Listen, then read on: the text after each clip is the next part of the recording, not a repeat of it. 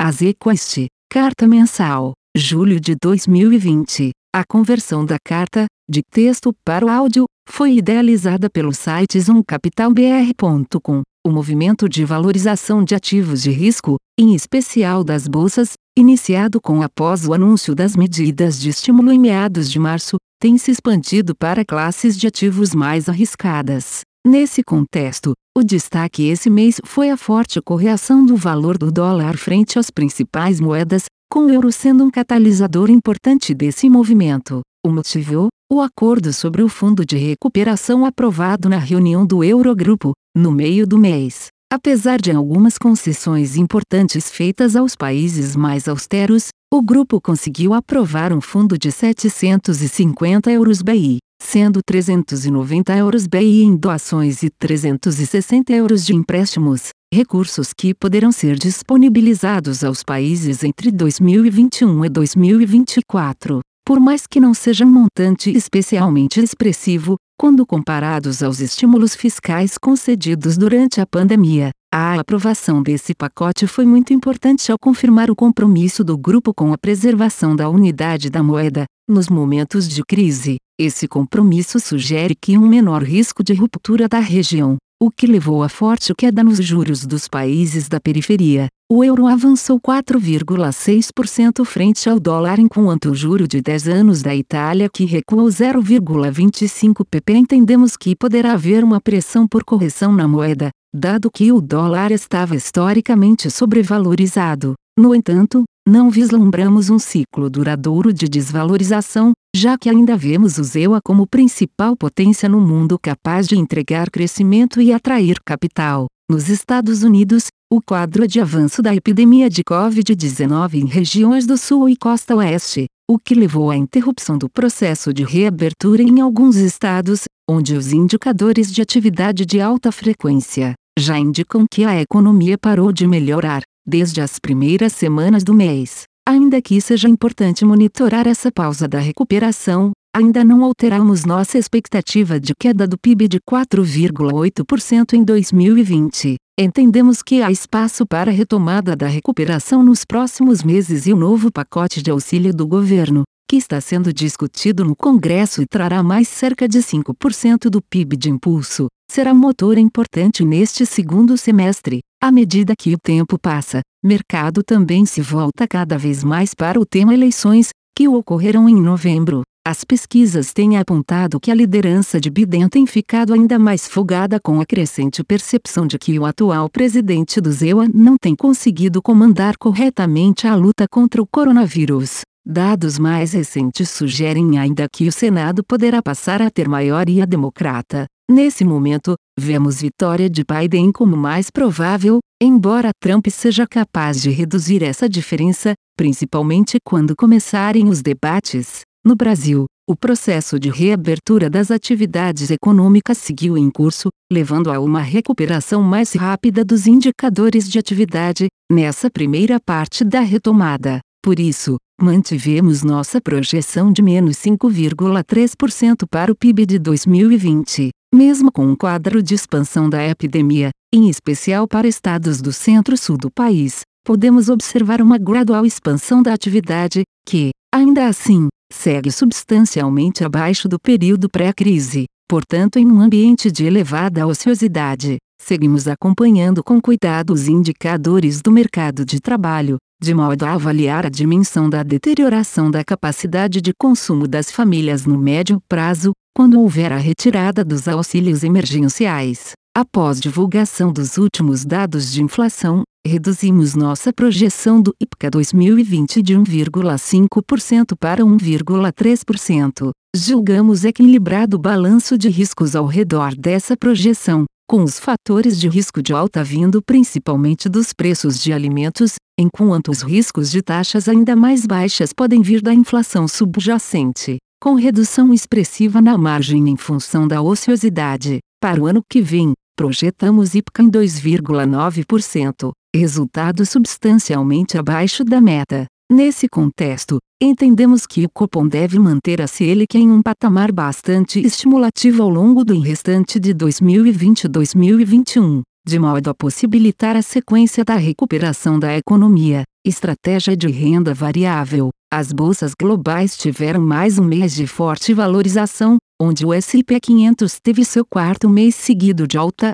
mais 5,5%, assim como o Ibovespa, que fechou em forte alta de 8,27%. O consistente movimento nos índices esconde, entretanto, a grande volatilidade nos ativos e intensa rotação setorial, em função da temporada de balanços nos principais mercados, onde observamos grande dispersão de resultados, tanto no top line, quanto nas margens. Temos navegado em um ambiente onde os incentivos monetários impulsionam os preços dos ativos, mesmo diante de incertezas advindas do ritmo de atividade econômica, da evolução da pandemia, bem como de preocupações com os preços atuais de alguns ativos. Com isso, o mercado oscila perto das suas máximas recentes, buscando alternativas de bons investimentos a preços ainda atrativos, o que gera grande oscilação de preços nos ativos, individualmente, mas menor volatilidade nos índices como um todo.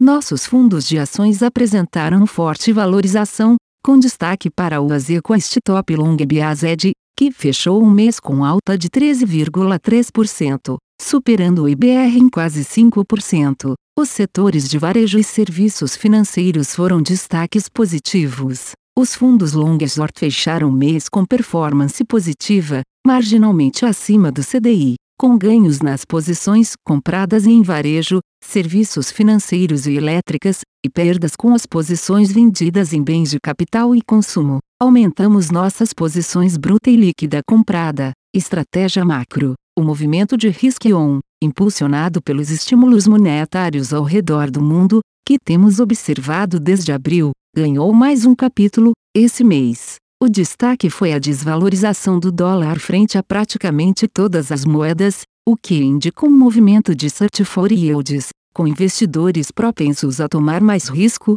tanto em ativos financeiros com taxas de juros mais altas, quanto em ativos reais, como commodities e ações. Este foi mais mês de resultados muito positivos para nossos fundos multimercado e de renda fixa. O Azequest Multimax fechou o mês com resultado de 2,27%, acumulando 2,10%, 107% CDI. Esse ano, recuperando boa parte das perdas de março. Destaque para os ganhos com o book de renda fixa, com as posições aplicadas em juros, que novamente se beneficiaram do fechamento das curvas de juros nominal e real. Também tivemos ganhos relevantes livro de bolsa brasileira, tanto com a posição direcional comprada, quanto na de long short. Outros livros apresentaram ganhos marginais. Estratégia crédito. Os ativos de crédito seguiram se valorizando, mantendo a tendência dos últimos dois meses, trazendo nova forte valorização para nossos fundos de crédito.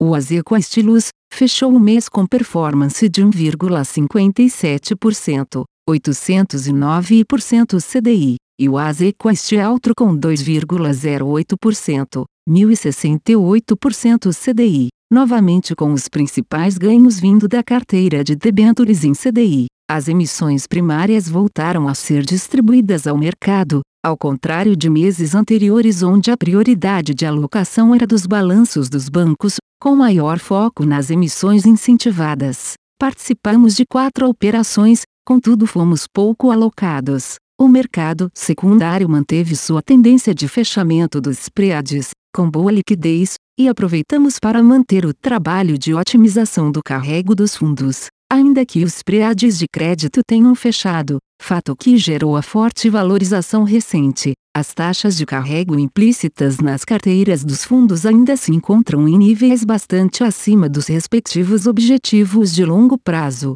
o que indica que os fundos seguirão apresentando retornos atrativos nos próximos meses. Estratégia arbitragem. O Azeco Estiloval teve resultado marginalmente abaixo do CDI, com menor resultado da estratégia de financiamento e reversão, que não ofereceu tantas oportunidades de giro como em meses anteriores. Confiamos no retorno da liquidez e dessas oportunidades para os próximos meses. O Azeco este termo teve resultado acima do CDI, dentro do seu objetivo. Fim. Azequest, carta mensal, julho de 2020. A conversão da carta, de texto para o áudio, Foi idealizada pelo site zoomcapitalbr.com. Aviso legal. É recomendada a leitura cuidadosa do regulamento dos fundos pelo investidor antes de tomar a decisão de aplicar seus recursos. A rentabilidade passada não representa a garantia de rentabilidade futura. A rentabilidade, quando divulgada, não é líquida de impostos. Fundos de investimento não contam com garantia do administrador, do gestor, de qualquer mecanismo de seguro ou fundo garantidor de crédito, FGC. Para avaliação da performance de um fundo de investimento, é recomendável a análise de, no mínimo, 12 meses. A gestora não se responsabiliza por quaisquer decisões tomadas tendo como base os dados deste documento. As informações aqui contidas têm caráter meramente informativo e não constituem qualquer tipo de aconselhamento de investimentos ou oferta para aquisição de valores mobiliários. Os investimentos em fundos de investimento e demais valores mobiliários apresentam riscos para o investidor. Os fundos de ações com renda variável podem estar expostos a significativa concentração em ativos de poucos emissores, com os riscos daí decorrentes.